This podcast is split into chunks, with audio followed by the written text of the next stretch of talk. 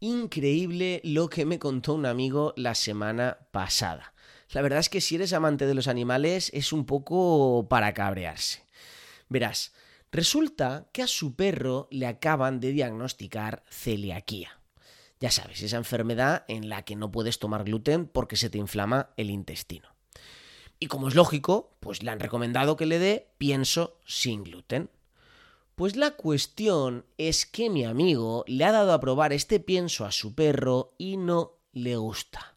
Directamente lo rechaza. Pues bien, mi amigo dice que sintiéndolo mucho le va a dar pienso normal. Que le sabe muy mal darle a su perro un pienso que no le gusta, que quiere que disfrute de la comida y que por tanto le va a seguir dando el pienso de siempre que sabe que le encanta. Ojo porque esta anécdota esconde una lección tan dolorosa como importante. Te la voy a contar en el programa. Musiquita chula y empezamos.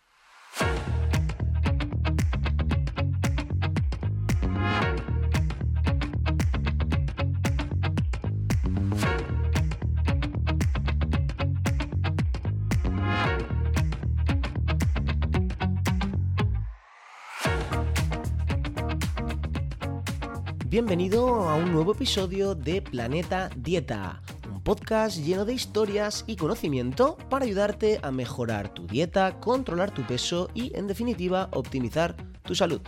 Como siempre, antes de empezar, te recuerdo que si quieres aprender más sobre pérdida de peso, puedes hacerlo apuntándote a mi newsletter en masendocrino.com barra lista VIP. Cada domingo recibirás una pequeña historia con moraleja saludable, por supuesto sobre pérdida de peso, y además al suscribirte te llevas un ebook de regalo. Ya sabes, masendocrino.com barra lista VIP. Y ahora sí, vamos con la historia del día, que la verdad parece bastante increíble, ¿no? Un perro celíaco. Yo la verdad es que no tenía ni idea de que un perro pudiera ser celíaco. Pero por lo visto, pues les afecta exactamente igual que a los humanos. Por si no lo sabes, te recuerdo brevemente lo que es la celiaquía. Básicamente es una especie de alergia al gluten, que en realidad no está mediada por mecanismos inmunes alérgicos, pero para que nos entendamos, el ejemplo nos sirve. Lo que sucede es que al comer gluten se inflama el intestino y se inflama hasta tal punto que deja de funcionar. Por tanto, lo que sucede es que dejan de absorberse los nutrientes y además de aparecer síntomas molestos, pues como diarrea o síntomas ya más graves derivados de la desnutrición, porque a efectos prácticos es como si no comieras, lo que comes no te llega a la sangre, además, a la larga, aumenta el riesgo de sufrir un linfoma intestinal, que es un tipo de cáncer que puede ser realmente grave. En definitiva, lo importante aquí es que cuando una persona, o en este caso un perro, tiene celiaquía, si toma gluten, su intestino se estropea y sufre consecuencias graves para la salud. Ojo porque no es ninguna broma. El tratamiento de la enfermedad celíaca es obviamente dejar de comer gluten por completo y es imprescindible hasta tal punto de que ni siquiera una persona con celíaca puede tomar trazas de gluten. Ya no es solo no comer gluten eh, eh, eh, a puñados, sino que además ni siquiera puedes utilizar el mismo, las mismas herramientas de cocina que utilices para cocinar con gluten. Es decir, en tu cuerpo no puede entrar nada de gluten o sufrirá tu salud. Volviendo al caso de mi amigo. La verdad es que a mí me parece increíble que pueda darle a su perro una comida que sabe perfectamente que va a dañar su salud. A mí me sabe mal también decirlo, pues porque es mi amigo, pero mm, eh, realmente mm, hasta cierto punto me enfado de que tenga el valor de darle a su perro un pienso que sabe que le va a hacer daño simplemente por el hecho de que al pobre de su perro le gusta ese pienso. La verdad es que yo no lo veo normal. Y aquí quiero señalar una cosa importante. Fíjate en la paradoja que le sucede a mi amigo. Él quiere a su perro. Lo que pasa es que lo quiere de una forma un tanto enrevesada, porque si te fijas, está dispuesto a darle un veneno simplemente porque lo quiere y le sabe muy mal que su pobre perrito no pueda disfrutar de la comida. Desde luego es paradójico que, como lo quieres demasiado, estés dispuesto a hacerle daño. Yo no digo que mi amigo sea mala persona, ¿eh? Lo que pasa es que aquí creo que tiene los cables un poco cruzados y que no ha analizado hasta el fondo la situación. Y ahora vamos a ver cuál es la lección de verdad que esconde toda esta historieta. Es algo realmente grave y que por desgracia veo cada día en mi consulta de pérdida de peso. Típicamente me pasa con padres y madres que me traen a sus hijos con sobrepeso u obesidad y que a los pobres les sabe mal eh, negarles a sus hijos la comida basura. Porque claro, pobrecito, es que le gusta mucho la Coca-Cola, es que le gustan mucho los croissants rellenos de chocolate y los bollitos azucarados. Me sabe mal decirle que no. Además, claro, es que todos sus amigos los comen. ¿Que vamos a ir a un cumpleaños y mi hijo va a ser el único que no come tarta? No, eso no me parece bien. De nuevo tenemos aquí la paradoja del perro celíaco como quieren tanto a sus hijos, están dispuestos a envenenarlos porque les sabe mal eliminarles ese veneno que tan placentero les resulta. Esto es realmente increíble. Y de nuevo repito, no es que sean malos padres, no es que eh, quieran hacerle daño a su hijo, al revés, es que quieren protegerlo, pero no se dan cuenta de que en realidad le están haciendo mucho daño porque incluso ya no es solo una cuestión de que tú le estés dando un veneno a día de hoy a tu hijo, sino que tú le estás enseñando que ese veneno puede formar parte del día a día, que es aceptable desayunar un croissant, que es aceptable llevarse al colegio a media mañana, pues qué sé yo, un bollo de chocolate o una onza de chocolate. Ya no es solo una cuestión de lo que está sucediendo hoy, sino de la educación alimentaria que le están dando a sus hijos para el futuro. Y esto solo en relación a los hijos, porque parece una broma pesada, pero es real y no solo afecta a los hijos, sino que, y esto es lo que más veo yo en mi día a día, que me dedico más a adultos, afecta enormemente también a los padres y a otros familiares que puedan tener obesidad. Verás, como digo, yo trato sobre todo a pacientes adultos con exceso de peso. Y uno de los primeros consejos que doy es que eliminen del entorno todas esas tentaciones que eh, le resultan incontrolables, ¿no? Pues hay pacientes que tienen que eliminar de casa el fuet, porque cuando llegan muertos de hambre, pues lo primero que hacen es sacarse el fuet y ponerse ahí tiquitaca a cortar. Hay otros pacientes que tienen que eliminar de casa las galletas o eliminar otro tipo de bollería, porque si lo tienen en casa, pues cuando llegue el momento de debilidad, acaban picando, acaban cayendo en la tentación y obviamente fracasan en el intento de pérdida de peso. En mi caso, por ejemplo, sería el chocolate. Yo desde luego sé perfectamente que no puedo tener chocolate en casa. De vez en cuando me compro. Me compro una tableta y sé que me va a durar dos o tres días. Y luego lo que hago es no volver a comprar hasta que no pasen meses porque sé lo que va a pasar. Me conozco perfectamente. Es decir, el truco aquí y esto tómatelo como un consejo, porque yo creo que es lo único que funciona, es mejorar tu entorno alimentario, eliminar esos gatillos, esas tentaciones que te hacen perder el control, que hacen que pierdas el poder de decisión y que comas pues ese capricho que te resulta tan tentador. Como digo, en mi caso es el chocolate, a lo mejor en tu caso es cualquier otro, pero lo que debes hacer especialmente si es poco saludable, si hablamos de productos procesados, pues lo más fácil que puedes hacer, el camino rápido es dejar de comprarlo y eliminar las tentaciones de tu entorno. Obviamente, esto es lo que yo digo casi como un mantra en mi consulta. Y ya te imaginarás cuál es la respuesta de muchos padres cuando les digo que es lo que tienen que hacer es dejar de comprar ese bollicao, esa nocilla para que para no comerlos ellos mismos, ¿eh? Estoy hablando ahora de padres. Pues lo que me dicen es que cómo van a dejar de comprar bollicaos, cómo van a dejar de comprar galletas y chocolate con lo que les gusta a sus hijos.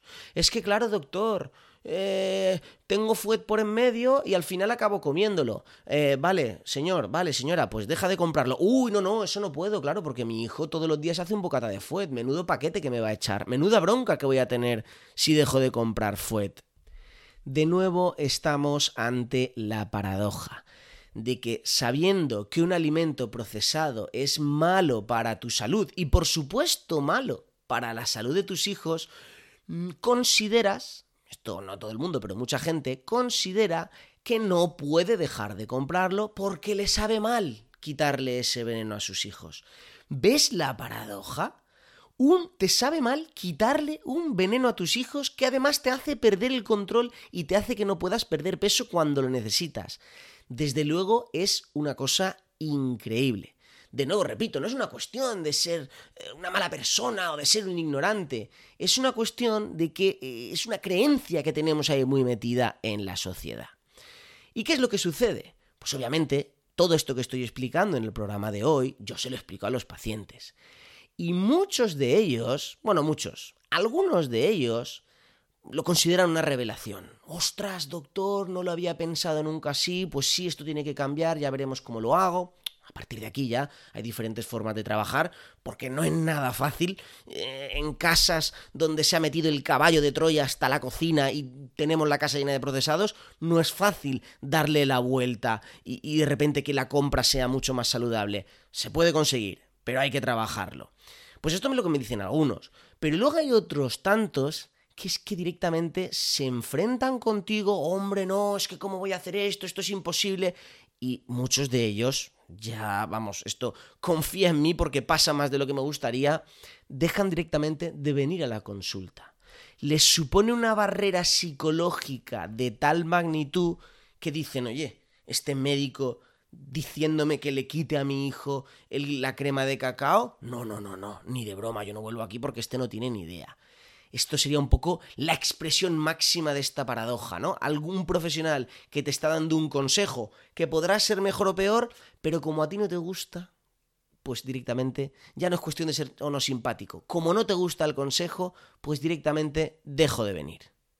Y ojo, que quede muy claro, repito por tercera vez, no se trata de malos padres, no se trata de malos abuelos o de malos maridos y mujeres, porque a veces también pasa que el marido, típico marido flaco que come de todo y come mal, y eso sabotea la dieta de su mujer. Es muy habitual.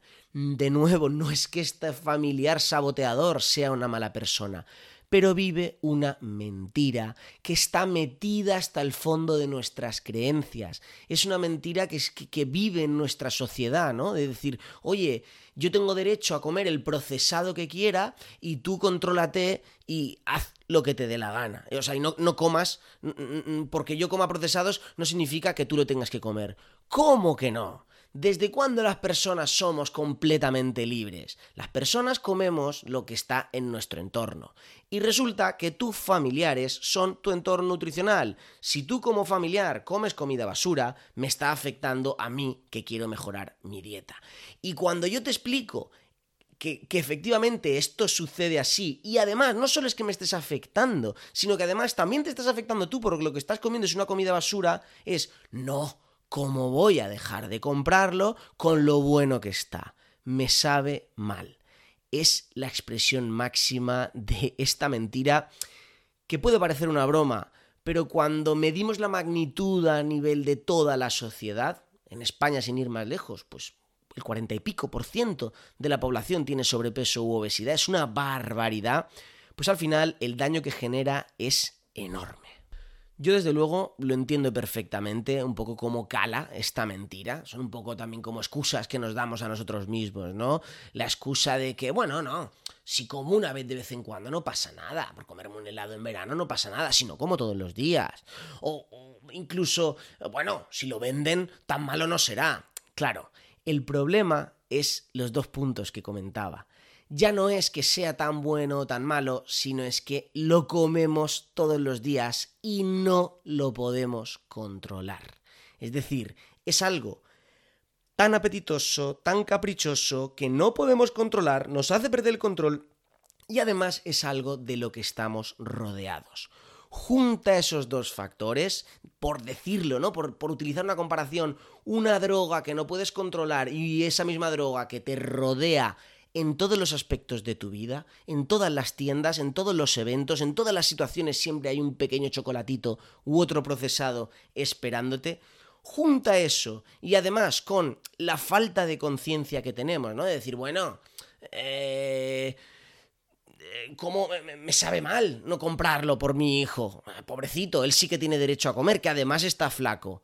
Eso es, digamos, toda la bola de mentira que hace que no seamos capaces de ver esta paradoja que realmente pues, tan grave resulta a nivel social.